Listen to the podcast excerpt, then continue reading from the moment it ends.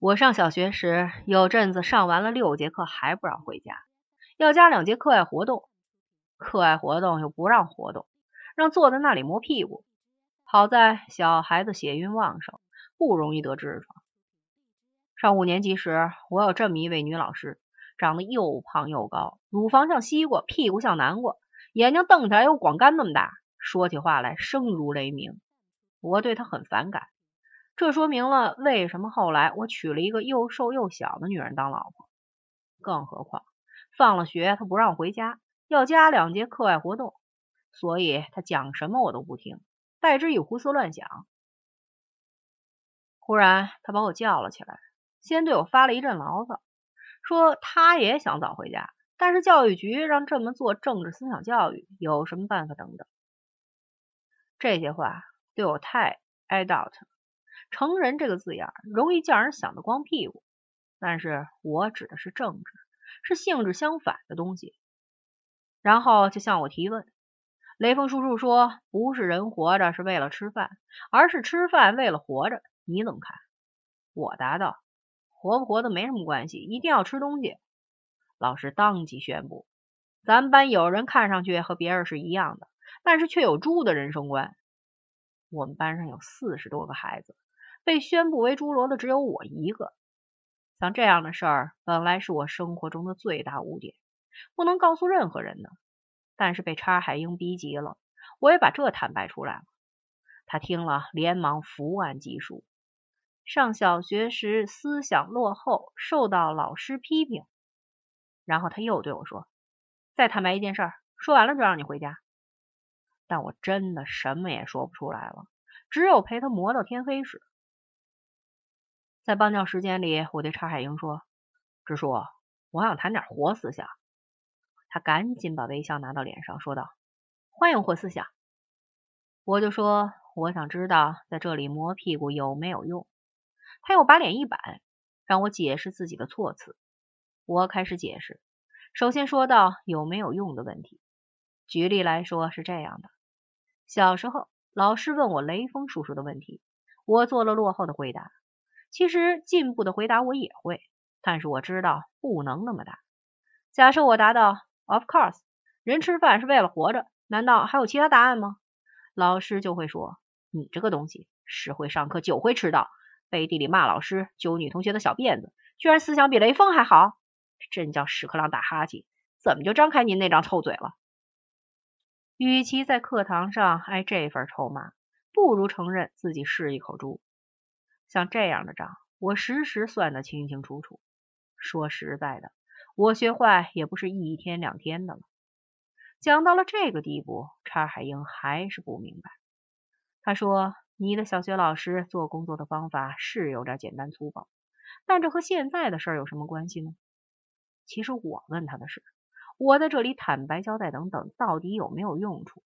假如最后还是免不了去学习班，我宁愿早点去。早去早回来嘛？换言之，我的问题是这样的：所谓帮教，是不是个 catch twenty two？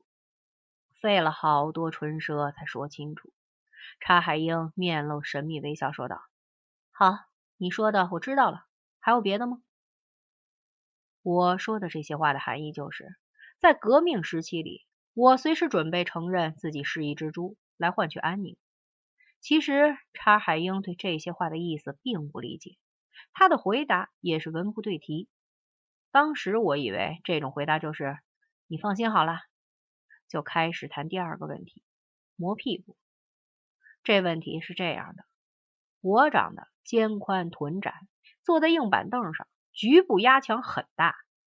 我没坐过办公室，缺少这方面锻炼，再加上十男九痔，所以痔疮犯得很厉害。先是内痔，后是外痔，进而发展到了血栓痔，有点难以忍受。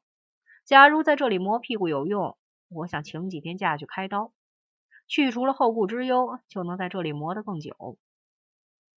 查海英听了，哈哈大笑，说道：“有病当然要去治了，但我要是你就不歇病假，带病坚持工作是先进事迹，对你过关有好处。”我听他都说到了搜集我的先进事迹，就觉得这是一个证据，说明他真的要挽救我，劲头就鼓了起来，决心带病流血磨屁股。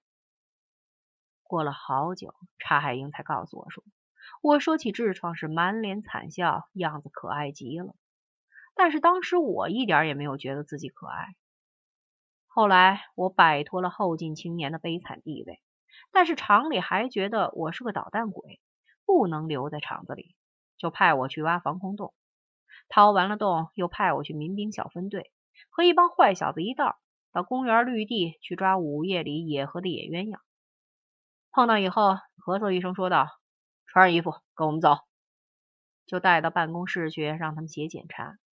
那时候他们脸上也带着可怜巴巴的微笑，看起来真是好玩极了。但是他们自己一定不觉得好玩。七六年秋天，又逮到了一对，男的有四十多岁，穿了一件薄薄的呢子大衣，脸色就像有晚期肝癌；女孩子挺漂亮。穿了一套蓝布制服，里面衬了件红毛衣，脸色惨白。这一对一点也不苦笑，看上去也不好玩。问他们：“你们干什么了？”答：“干坏事了。”再问：“干了多少次？”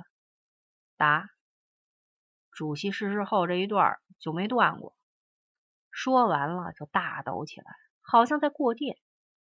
当时正在国丧时期。而那一对的行为正是哀痛过度的表现。我们互相看了看，每人脸上都是一脸苦笑，就对他们说：“回家去吧，有别出来了。”从那以后就觉得上边让我们干的事儿都挺没劲的。这件事是要说明，在革命时期，总有人在戏弄人，有人在遭人戏弄。灰白色的面孔上罩着一层冷汗。在这上面又有一层皱皱巴巴、湿淋淋的惨笑，就是献给胜利者的贡品。我说起痔疮时，就是这般模样；那些公园里野鸳鸯坦白时，也是这般模样。假如没有这层惨笑，就变成了赤裸裸的野蛮，也就一点都不好玩。我现在谈到小时候割破了手臂，谈到挨饿，谈到自己曾被帮教，脸上还要露出惨笑。这种笑和在公园里做爱的野鸳鸯被捕获时的惨笑一模一样。在公园里做爱，十次里只有一次会被人逮到，所以这也是一种彩。不管这种彩和帮教有多么大的区别，有一点是一样的，那就是笑起来的样子，在没中彩的人看起来都是同样可爱。